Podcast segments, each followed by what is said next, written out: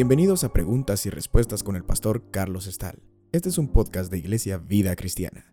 Puedes participar enviando tus preguntas al correo preguntasbiblicas@vidacristiana.org.gt. Les comparto la siguiente pregunta. A nuestros familiares que ya partieron con Dios, que fueron salvos, o cuando nosotros partamos con Dios, ¿ellos pueden vernos a los que estamos vivos? Hay muchas creencias de esto, pero desde un punto de vista bíblico, ¿cómo es en realidad? ¿Nos vamos a conocer allá en la presencia de Dios? Bueno, en realidad son dos preguntas. Una es si la gente que está ahí arriba ve a los que estamos aquí abajo. Y la segunda pregunta es si cuando todos estemos ahí arriba nos vamos a reconocer. La respuesta a la primera pregunta es especulativa, eh, porque pues no estamos ahí arriba para saber por experiencia si podemos ver lo que está pasando aquí abajo. Así es que lo único que puedo dar es mi observación personal y el entendimiento personal que tengo yo de esto. Yo creo que ahí arriba vamos a estar tan felices y tan ocupados que no vamos a tener mucho tiempo o mucho espacio para estar viendo eh, qué está pasando aquí abajo. Pero Dios es Dios. Y si por alguna razón quienes estén ahí arriba necesitan ver lo que está pasando aquí abajo, pues Dios lo puede permitir. Pero si lo analizan, cuando estemos allá arriba, ya allá ya no hay más espacio para crecer, para aprender de la manera como lo hicimos aquí abajo. Eh, cuando estemos ahí arriba, nuestra formación espiritual habrá cesado, por lo menos del lado de la experiencia. Entonces, si la gente que está ahí arriba viera para abajo, pues no es para aprender, no es para eh, eh, ver las experiencias de otros y tomar nota, porque eso ya, ya habrá cesado, esa oportunidad ya cesó para los que están ahí arriba. Así es que, para resumir mi, mi respuesta, y como digo, esta es mi pobre y humilde e ignorante opinión personal, cuando estemos allá arriba, vamos a estar ocupados con las cosas de arriba y ya no habrá más uh, razón ni espacio para seguir aprendiendo y creciendo. Así es que solo que Dios quiera por alguna razón que los que están ahí arriba eh, observen lo que está pasando aquí abajo. Pero de otra manera, pues yo honestamente no creo que, que la gente que está allá siga pendiente de las cosas de aquí abajo. Cierto, les voy a dar una cita que está en el libro de Hebreos que nos dice que estamos rodeados de una grande nube de testigos.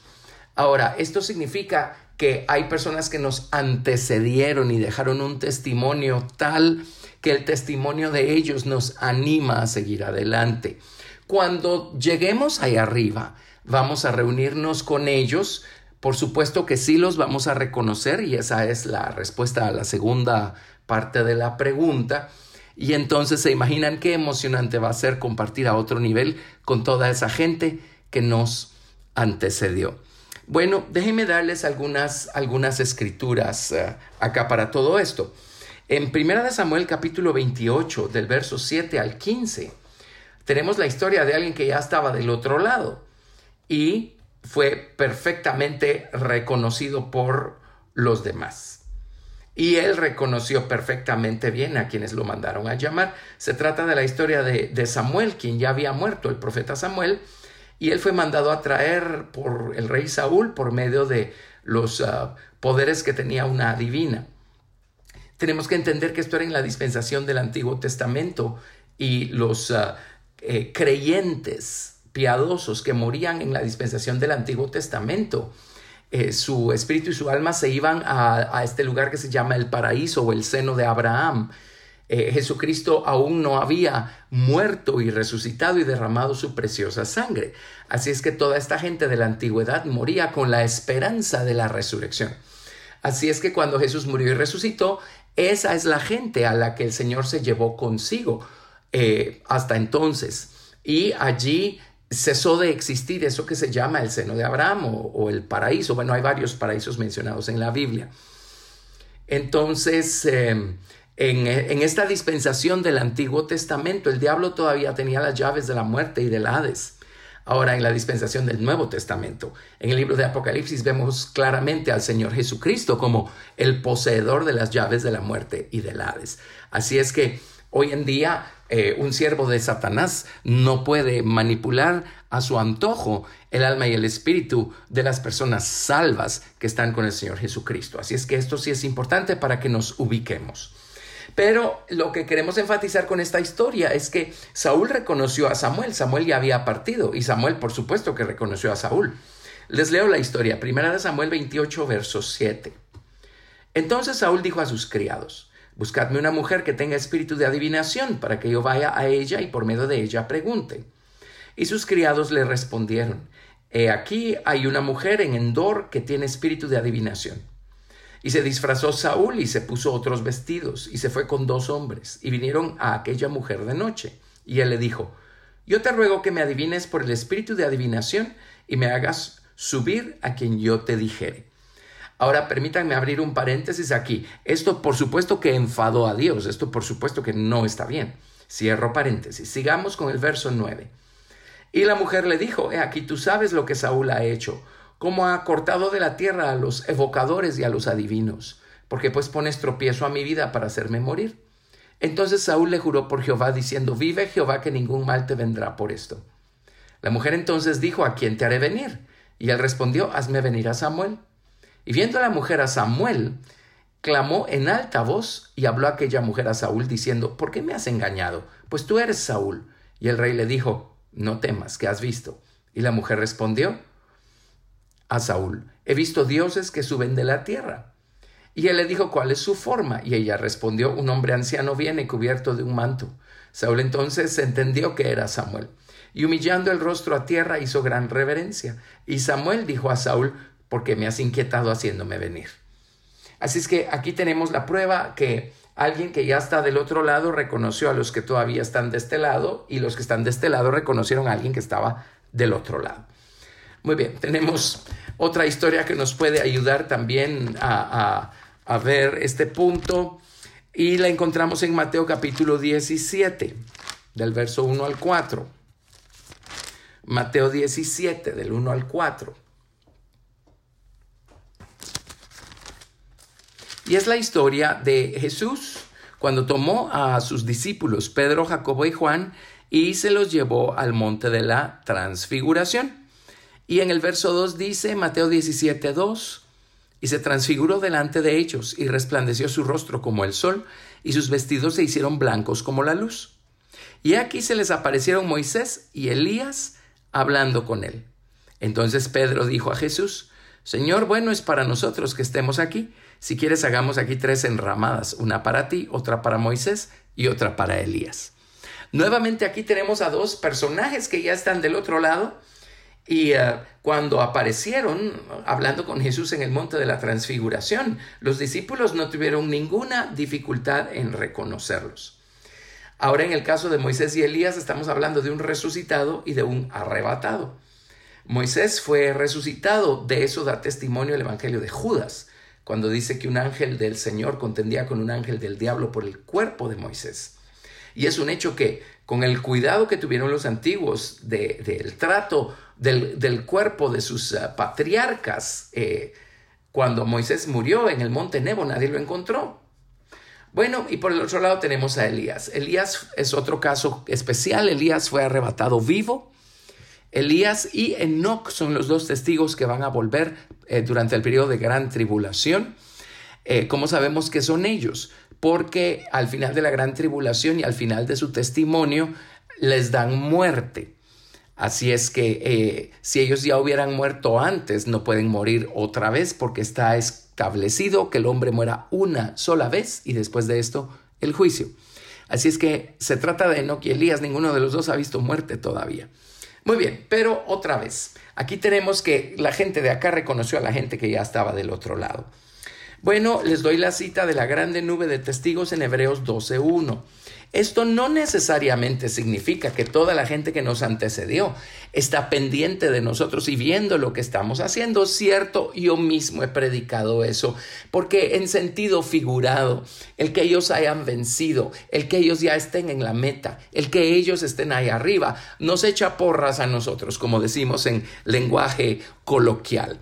Así es que es cierto, pero eso es en sentido figurado. Ahora, de manera literal, yo no creo que estén viendo para abajo. Ahora, si Dios quiere que vean para abajo, pues estarán viendo para abajo. Como les dije, yo nunca he estado ahí arriba para saber por experiencia si estando ahí arriba podemos ver hacia abajo y saber qué está haciendo la gente. Pero no que sea imposible, porque no hay imposible para Dios. Les leo, Hebreos 12, verso 1 dice, por tanto nosotros también, teniendo en derredor nuestro tan grande nube de testigos, despojémonos de todo peso y del pecado que nos asedia, y corramos con paciencia la carrera que tenemos por delante. Puestos los ojos en Jesús, el autor y consumador de la fe, el cual por el gozo puesto delante de él sufrió la cruz, menospreciando el oprobio, y se sentó a la diestra del trono de Dios. Muy bien. Ahora, déjenme llevarlos a una escritura que es la más importante en este contexto y se encuentra en Primera de Corintios capítulo 13.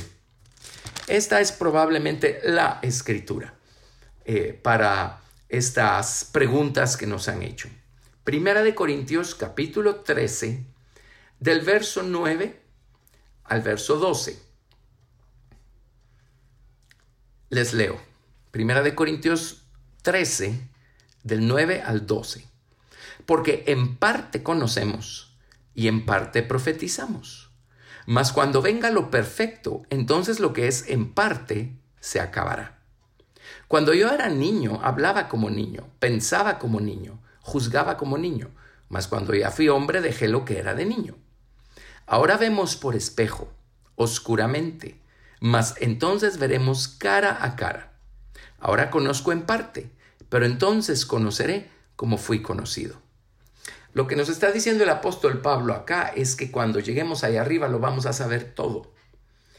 Eh, recordemos que nuestra existencia no empezó el día que nuestros padres eh, concibieron, engendraron y concibieron nuestro cuerpo físico como morada para nuestro espíritu y nuestra alma.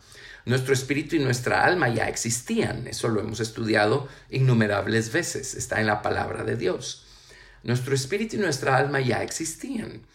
Eh, así es que eh, cuando estábamos allá arriba, tenemos que haberlo sabido todo. Tenemos que haber entendido el plan maestro de Dios para nosotros. Dios seguramente nos mostró su plan, nos mostró su voluntad, seguramente dijimos que sí, y luego cuando nos tocó nuestra hora eh, de nacer en este mundo, venimos a este cuerpo físico e inmediatamente eh, el cuerpo físico, la, la, la humanidad y la mortalidad que hay en el cuerpo físico, inmediatamente puso un velo a nuestro espíritu y a nuestra alma. Y entonces venimos a este mundo sin saber prácticamente nada. Tenemos borrada toda esa información que eh, obviamente teníamos allá atrás. Ahora, nuevamente, yo no he tenido la experiencia de manera personal, pero he leído bastantes testimonios de personas que se han muerto clínicamente y luego los médicos lo resucitan. Por supuesto, era la voluntad de Dios que volvieran. Y ellos vuelven y cuentan lo que, lo que vieron, cuentan sus experiencias. Y, y hay personas que lo han dicho de esta manera, dicen, cuando llegué ahí arriba lo entendí todo, lo supe todo Supe que ya lo sabía todo, supe que ya lo conocí todo. Así es que mire qué cosa. Pero mientras estamos en este cuerpo, eh, empieza nuestra, eh, nuestro proceso de aprendizaje. Eh, empezamos prácticamente de cero. Hay ciertas experiencias que Dios le permite a algunos tener de vez en cuando, en donde Dios momentáneamente, por así decirlo, corre el velo por una, por una fracción de segundo y uno tiene estas experiencias en donde uno dice, yo ya estuve aquí antes, yo ya viví esto, recuerdo esto que estoy viviendo ahorita, lo estoy viviendo por primera vez, pero es como que no es la primera vez. Esas experiencias es porque Dios a veces permite, porque tiene un motivo, tiene un propósito, que el velo se corra temporalmente y podamos recordar algo que ya sabíamos. ¿Se imaginan qué emocionante va a ser cuando salgamos de esta prisión de mortalidad y estemos allá arriba y otra vez lo sepamos todo, lo recordemos todo? Va a ser muy emocionante. Entonces, básicamente lo que acabamos de leer en 1 Corintios 13 es que cuando estemos ahí arriba lo vamos a saber todo de manera completa. Lo que Pablo nos está diciendo es que acá todo lo sabemos de manera imperfecta, de manera incompleta. Pero cuando estemos allá, lo vamos a saber todo de manera completa.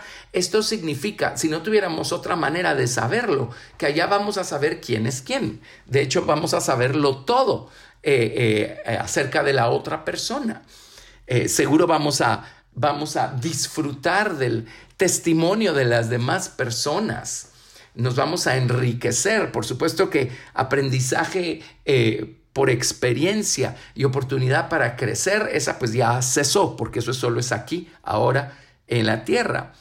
Pero qué emocionante va a ser conocer las cosas que vamos a conocer ahí arriba y entender las cosas de manera perfecta, de manera completa. Ahora, Pablo añade otro ingrediente acá, porque dice, ahora conozco en parte, pero entonces conoceré como fui conocido. Esto significa varias cosas. Con, entonces conoceré como fui conocido. Una cosa es que así como me conocen hoy, así me van a conocer allá. Ese es una, uno de los ángulos acá que Pablo está mencionando. O sea, por supuesto que me van a conocer y van a saber quién soy. Pero por el otro lado, Pablo también lo que está diciendo es, la manera como yo conozca allá arriba va íntimamente ligada a la manera como yo fui conocido aquí abajo. En otras palabras, nuestra experiencia espiritual también va a influir en el nivel al que nosotros vamos a conocer y vamos a entender las cosas allá arriba. En otras palabras, nuestra relación los unos con los otros allá arriba no va a ser como fue aquí abajo. Aquí abajo es en base a el tiempo que pasamos juntos, eh, eh, la manera como interactuamos eh, en lo natural, aún en lo emocional. Pero allá arriba, nuestro grado de conocimiento va a ser en base a nuestra experiencia espiritual y a nuestra estatura espiritual, a nuestro conocimiento espiritual. Así es que en un sentido nos vamos a seguir conociendo, pero en el otro nos vamos a conocer totalmente a otro nivel. Qué emocionante va a ser cuando estemos todos allá arriba. Gracias por escuchar Preguntas y Respuestas con el pastor Carlos Estal. Recuerda que puedes participar enviando tus preguntas al correo preguntasbiblicas@vidacristiana.rg.gt y quédate atento al siguiente episodio porque tu pregunta puede ser la siguiente a responder.